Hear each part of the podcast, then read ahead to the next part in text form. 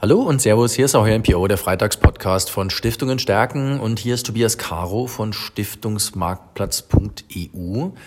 Diese Folge ist ein Freitagspodcast-Spezial, natürlich im Kontext der aktuellen Ukraine-Krise zu sehen. Ich freue mich, dass äh, er sich wieder Zeit genommen hat, nämlich Klaus Stüllenberg von der Stüllenberg Stiftung. Wenn Sie uns hier auf Stiftungen stärken folgen, dann wissen Sie, er steht uns regelmäßig zur Verfügung, beziehungsweise wir haben gerne mit ihm schon gesprochen. Er war beim virtuellen Tag für Stiftungsvermögen schon mit dabei als Referent und mit ihm wollen wir uns einfach ein bisschen drüber unterhalten. Was mache ich denn als Stiftung, wenn jetzt so eine Krise kommt wie die jetzige? Ähm, erstmal muss man es wahrscheinlich als Krise titulieren. Das ist das Erste. Das Zweite ist, ich muss es irgendwie im Stiftungsvermögen handeln, handhaben. Kann man sowas eigentlich handhaben, Klaus Stillenberg? Wie schätzen Sie das ganz aktuell ein? Die Krise ist ein Drama, vor allem der Anlass, ohne jeden Zweifel.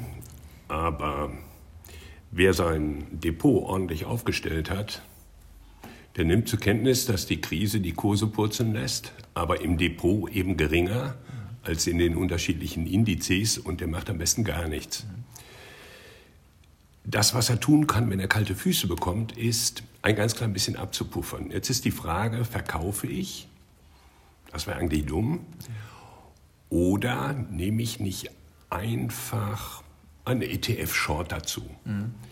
Äh, vielleicht 5% des verwalteten investierten Vermögens oder 10%. Das kann ich tun, wenn ich absehen kann. Und bei dieser Krise konnte man das absehen, dass es nicht in einer Woche vorbei ist. Mhm. Äh, wenn ich absehen kann, dass es länger dauert, mhm. dann lohnt sich das. Mhm. Ähm, die große Frage bei dieser Absicherungsstrategie, die ja dann nicht regelbasiert ist, sondern einfach nur gefühlsorientiert ist, wann steige ich aus? Mit Verlaub, ist eigentlich ziemlich egal. Weil in der Zeit, in der ich drin war, habe ich im Zweifel immer vorausgeschickt, die Krise dauert mit hoher Wahrscheinlichkeit länger, ähm, habe ich mit hoher Wahrscheinlichkeit ja einen Gewinn gemacht mit diesem Short ETF, egal worauf, auf nun den DAX oder den S&P 500, whatever. Das heißt, verlieren kann ich dabei nicht. Ich habe also die Verluste in Anführungsstrichen abgesichert, dadurch, dass ich Gewinne gemacht habe. Das kann ich tun. Ich würde es auch nicht zu lange halten. Und wenn dann tatsächlich nochmal ein Drawdown kommt, ja, dann mache ich das gleiche nochmal. Und wenn ich beim zweiten Mal nicht rechtzeitig rauskomme, naja, dann ist der Gewinn vom ersten Mal ein bisschen geschmälert, aber ich fühle mich gut dabei, weil ich habe was getan. Aber in einer Krise zu verkaufen, das halte ich für problematisch. Das war ja tatsächlich noch nie ein guter Rat. Also eigentlich hieß es ja immer, ich will den Satz eigentlich nicht unendlich bemühen, aber kaufen, wenn die Kanonen donnern. Das hat in der Vergangenheit relativ gut funktioniert. Und dieses tatsächlich als Stiftung aussitzen, beziehungsweise da tatsächlich an der Stelle mal abwarten, ist wahrscheinlich ein ziemlich guter Ratgeber an der Stelle oder ein ziemlich guter Tipp, oder? Ich sehe das ähm, ein ganz klein bisschen anders, weil man weiß überhaupt nicht, wann die Kanonen donnern. Ähm, wir haben ja kurz bevor dieser Krieg losging, von allen möglichen schlauen Menschen dieser Finanzwelt gehört, Jetzt stehen zu viele am Seitenrand, weil die Märkte sind zu gut gelaufen und die haben verkauft, Gewinne realisiert. Und jetzt stehen so viele am Seitenrand und machen nicht mit. Und dann sind die alle wieder eingestiegen. Ja, die sind eingestiegen und waren, wenn auch nicht voll investiert, aber relativ gut dabei. Und dann dann an die Kanonen. Und dann, wie lange soll ich denn mein Pulver trocken halten? Nein, ich halte von dieser Idee grundsätzlich nichts. Ich bin eher der Auffassung, äh, man muss das Depot so aufstellen, dass es der eigenen Wertehaltung entspricht. Wer sagt, ich möchte gerne 25 Prozent des Depots richtig aggressiv haben, der soll das tun und soll dann die anderen 75 Prozent ein bisschen defensiver ausrichten. Und das kann man mit den unterschiedlichen Fondsprodukten, die stiftungsgeeignet sind, super hinkriegen. Ich würde aber nicht mehr die Frage stellen, wie viel Prozent Anleihen äh, im Verhältnis zu Aktien darf ich haben, sondern ich würde nur noch nach den Inhalten und nach den Potenzialen entscheiden. Äh, Inhalte, äh, in welche Themen wird investiert mhm. Und welche Überzeugung ist mit diesem Investment verbunden. Wenn ich sage, ich investiere in Wasserstoff, dann war ich von Beginn Mitte 21 bis heute ordentlich weit hinten. Mhm. Wasserstoff-ETF. Jeder sagt, das ist die Zukunftsidee und ja, toll, dann war ich super in der Zukunft, äh, aber leider ist die Zukunft in der Realität noch nie angekommen. Kann passieren. ESG, toll. Äh, Gibt es tolle Produkte, die ESG-orientiert sind? Ähm, kann man machen, muss man aber nicht unbedingt, weil Stiftungen haben ja üblicherweise ähm, einen gemeinnützigen Anspruch. Und ich finde, da tun sie schon genug mit für die Gesellschaft. Mhm. Da muss ich nicht noch derjenige sein, der mir den grünen Mantel anzieht, sondern das Investieren für die Stiftung hat nur einen Zweck, das Geld zu verdienen, um Stiftungszwecke zu erfüllen. Und in dieser Kriegssituation sehen wir ja plötzlich, dass alles grün gewaschen werden kann. Selbst, wenn man es richtig argumentiert, die Herstellung von Waffen. Oder gar Atomenergie. Ja, wer hätte vor einem Jahr gedacht, dass Atomenergie was richtig Gutes ist und ESG-konform sein kann? Ich halte von diesen ganzen Kategorisierungen nichts. Unternehmen angucken, Themen angucken und abgleichen zu der eigenen Wertehaltung. Also was glaube ich, was ist angemessen für die Stiftung, für die ich verantwortlich bin, das Vermögen zu steuern. Und letzten Endes auch abgleichen, ähm, ob ein Fondskonzept in der Lage ist, ordentlichen Ertrag zu liefern. Also ich kann natürlich auch tesorierende Produkte nehmen, klar, kann ich, aber die Basis ist immer der ordentliche Ertrag, also die Ausschüttung eines Fonds. Und ich glaube, die Ausschüttungshistorie zum Beispiel sich von einem Fonds mal anzuschauen, jetzt mal unabhängig, ob da Stiftung draufsteht oder nicht. Und wenn der einfach fünf, zehn Jahre geliefert hat, äh, drei bis vier Prozent und das eigentlich nicht sehr viel dafür spricht, dass das anders ausfallen wird in den nächsten Jahren, ähm, dann sind das doch eigentlich die Konzepte, wo ich jetzt sagen muss, also darauf einen Blick zu werfen, beziehungsweise dort dabei zu bleiben, das kann doch eigentlich kein Fehler sein, insbesondere weil ich ja investiert sein muss eigentlich als Stiftung. Ich kann ja nicht sagen, naja, packe ich halt mal ein bisschen aufs Bargeld. Ähm, ich muss ja das Stiftungsvermögen investieren. Ne? Absolut richtig. Ähm, und jeder bekommt ja eine Hilfe. Also die Fonds haben ja unterschiedliche Anteilklassen und die ausschüttenden Anteilklassen muss man sich angucken. Viele Anteilklassen, die ausschütten, schütten 0,1 bis äh, vielleicht 1 Prozent aus, aus steuerlichen Gründen oder aus Liquiditätsgründen. Das finde ich jetzt nicht so schrecklich prickelnd für eine Stiftung. Ähm, man muss sich also angucken, was haben die ausgeschüttet und was die Historie angeht. Ähm, unsere Erfahrung ist, warum nicht mal mit der Fondsgesellschaft sprechen und fragen Sie mal, wie ist denn die Ausschüttungspolitik für die nächsten Jahre gedacht? Die, die haben natürlich auch keine Glaskugel.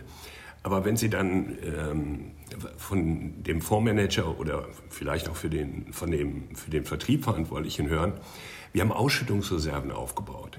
Wir können die nächsten vier Jahre noch immer diese dreieinhalb oder vier Prozent ausschütten auch wenn die Erträge mal nicht so sind, wie sie sein sollen, dann fühle ich mich wohl.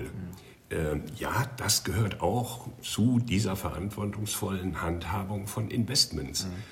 Und das Tolle ist, diejenigen, die diese Fonds verantworten, die sprechen ja gerne mit mir. Mhm.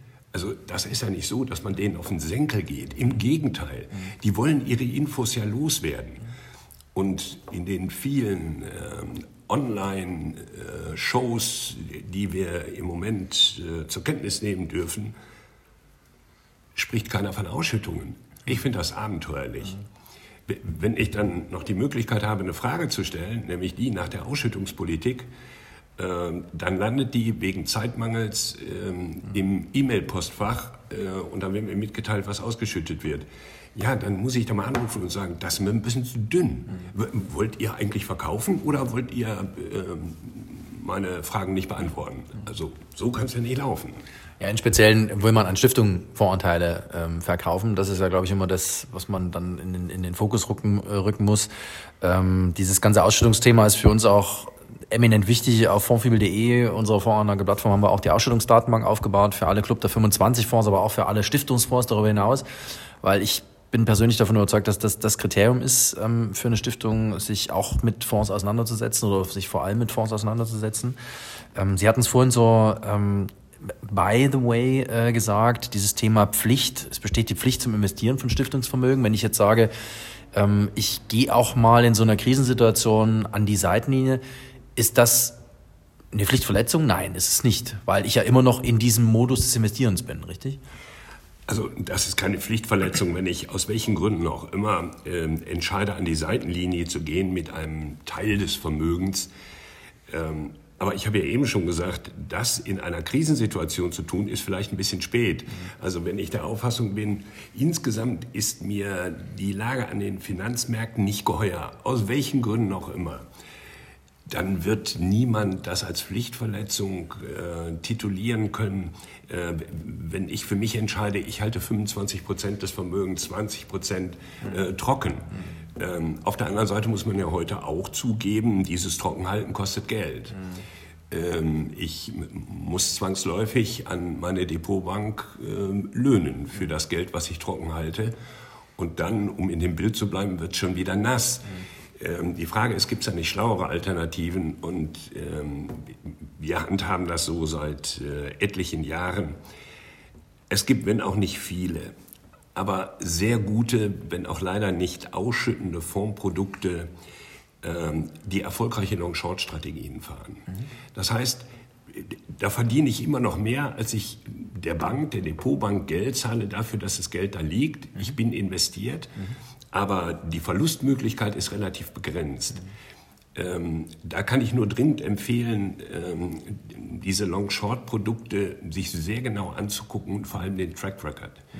Und wir haben jetzt im Moment die grandiose Chance, ähm, die Track Records ähm, haben äh, ganz unterschiedliche äh, wirtschaftliche Situationen abgebildet, weil wir hatten Corona, wir hatten vor Corona alles top im Lot, wir hatten Corona, dann eine V-förmige Entwicklung nach oben, dann ein bisschen seitwärts und November äh, 21 geht es auf einmal wieder nach unten und dann geht es wieder im Januar ein bisschen nach oben, dann kommt der Krieg.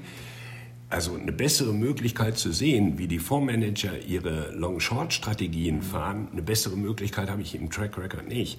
Und darum bin ich der Auffassung, ja, ein bisschen Pulver trocken halten, natürlich auch für die Erfüllung der Stiftungszwecke ist sinnvoll, aber nicht zu viel, weil aus dieser Long-Short-Nummer komme ich immer wieder raus.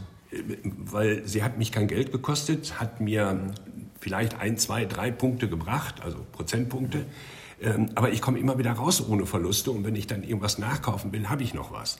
Also aus unserer Sicht eine tolle Idee, eine tolle Alternative ähm, zur ähm, Liquiditätsvorhaltung, anstatt das Geld Cash zu halten, in eine solche, aber dann gute Long-Short-Strategie zu gehen, die verlässlichen Track Record gezeigt hat. Ähm, letzte Frage, die führt uns jetzt ein bisschen weg von der Krise. Die Krise wird vorbeigehen. Auch der Ukraine-Krieg wird hoffentlich eines Tages zu Ende sein. Wir wissen es alle nicht. Wir haben keine Kugel hier, auch zwischen uns nicht äh, stehen. Wir wissen nicht, wie das ganze Szenario ähm, zu Ende geht, so schlimm das alles ist, was dort gerade passiert in der Ukraine. Trotzdem, der Blick in die Zukunft muss ein konstruktiver sein. Ich lese so ein bisschen raus aus dem, was Sie gerade gesagt haben, dass Stiftungen sich mehr auch mit unterschiedlichen Fondkonzepten künftig vertraut werden äh, machen müssen. Das ist, glaube ich, eine Disziplin.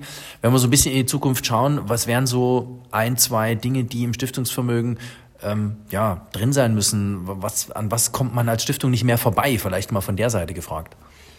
Also ich denke, auch wenn der Krieg vorbei ist, die Welt, äh, und ich will jetzt ganz bestimmt nicht äh, unseren aktuellen Kanzler, äh, unserem aktuellen Kanzler nachplappern, aber die Welt hat sich kolossal verändert und sie wird verändert bleiben. Das ist für mich ganz wichtig. Ähm, was sind die Themen, die auch zukünftig relevant sein werden? Ich bin der festen Überzeugung Gesundheit, und zwar nicht nur Medikamente, sondern alles das, was mit dem Thema Gesundheit, auch Digitalisierung von Gesundheit in den unterschiedlichen Bereichen zu tun hat, wird relevant bleiben. Ja, da gibt es auch Rückschläge, aber es gibt auch enormes Aufholpotenzial. Ich bin der festen Überzeugung, das Thema ist wichtig. Digitalisierung, außerordentlich wichtig im Kontext zu ähm, Automatisierung.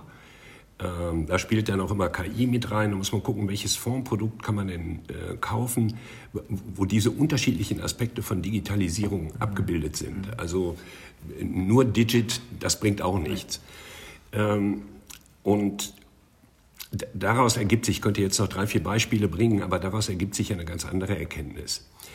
Ähm, wenn ich bei der Fondsauswahl darauf achte, dann habe ich doch den grandiosen Vorteil, dass noch mehr Gedanken, als ich mir mache, die Fondsmanager machen.